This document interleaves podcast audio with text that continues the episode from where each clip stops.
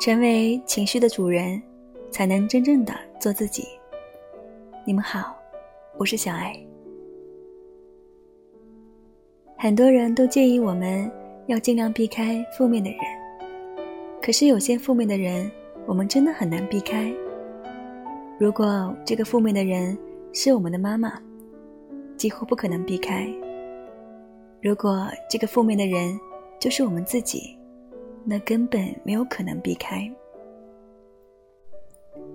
今天的这堂课，我们就要训练一下，怎么样跟负面的人相处，而不被拉进情绪的泥沼当中。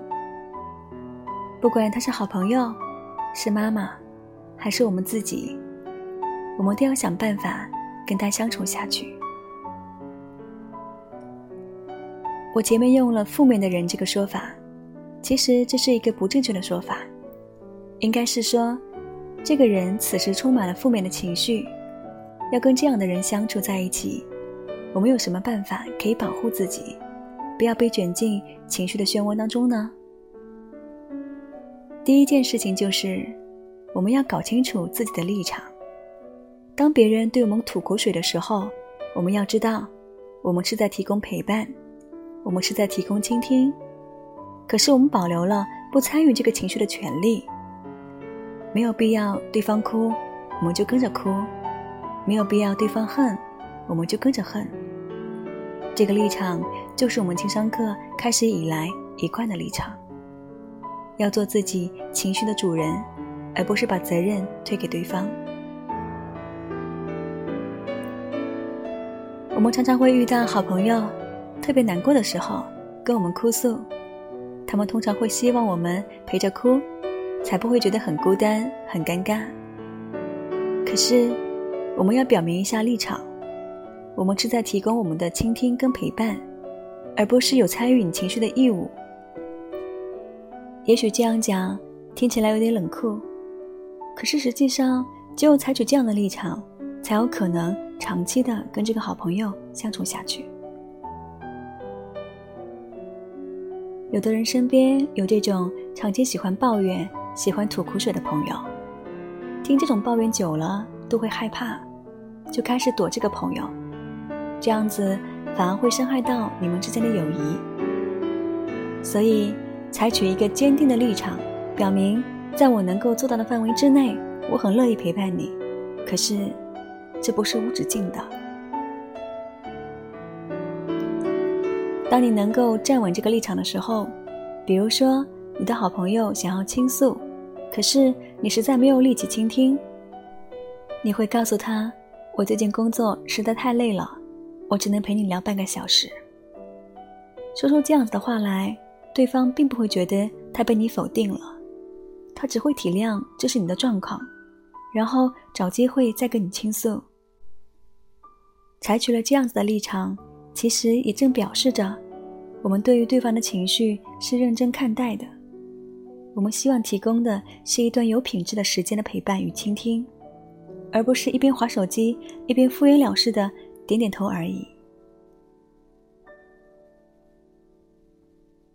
陪伴负面情绪爆棚的人的第二个做法，是我们要定下原则。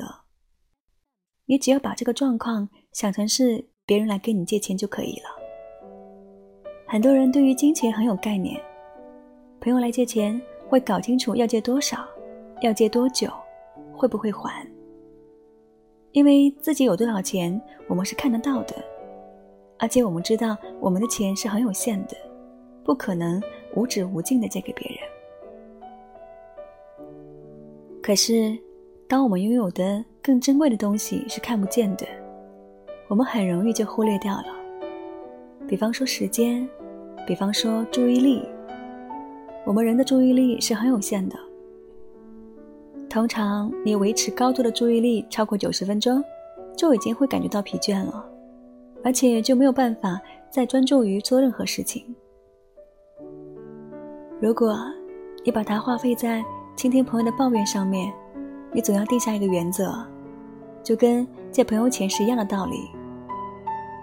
名作家一书有一本小说叫做《我的前半生》，前几年被拍成了电视剧。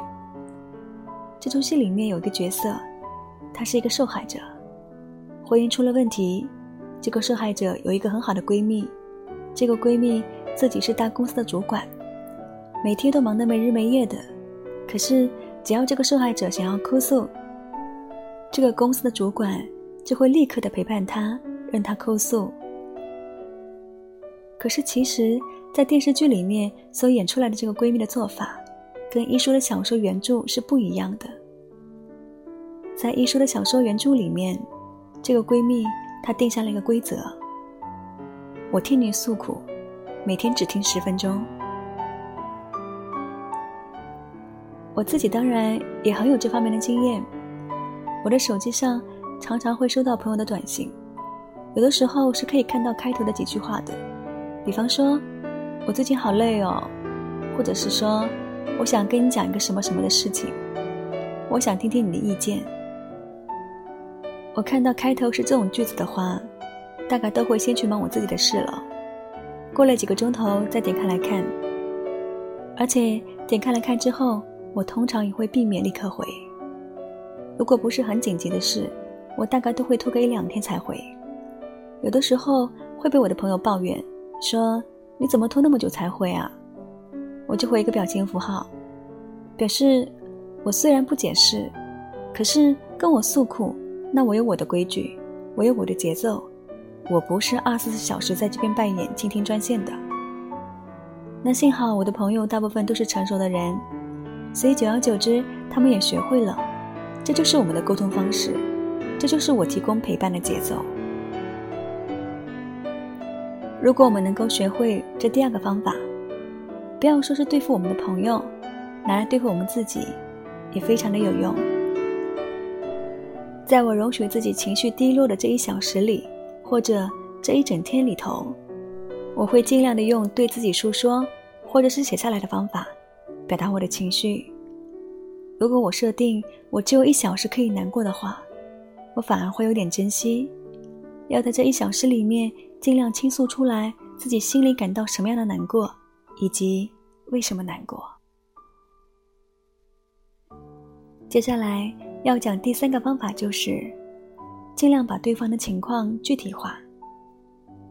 我有一个好朋友，很少有时间陪妈妈，妈妈年纪大了。常常一个人在家里，有一段时间，我这个朋友一回家就听到他的妈妈在喊背痛。可是看了好几个医生，医生都说老太太并没有背痛。可是过了几天就固态复萌，又会开始喊背痛。我的朋友感到很困扰，结果就有医生告诉他说：“其实你的妈妈是在呼唤你的注意力，你整天都不在家，她除了喊自己背痛之外。”他还有什么方法能够换到你的陪伴，换到你的注意力呢？妈妈可能会感觉到很有罪恶感，要教小孩子放下重要的工作来陪伴自己，这种话说不出口，所以他只好用喊背痛来呼唤小孩的注意。背痛不是问题，不必小孩子关心才是问题。也就是，当我们把对方的负面情绪给具体化的时候。可能比较容易帮到对方，也帮助自己搞清楚到底发生了什么事。如果我们嫌麻烦，懒得练习这三件事情，那么当对方的情绪形成了一个巨大的漩涡的时候，我们就很难置身事外。如果是好朋友，我们也许躲得开；可是，如果是我们自己的情绪漩涡，我们一定要想办法面对它。跟他相处下去。好了，这是我们今天的课程，希望大家好好练习。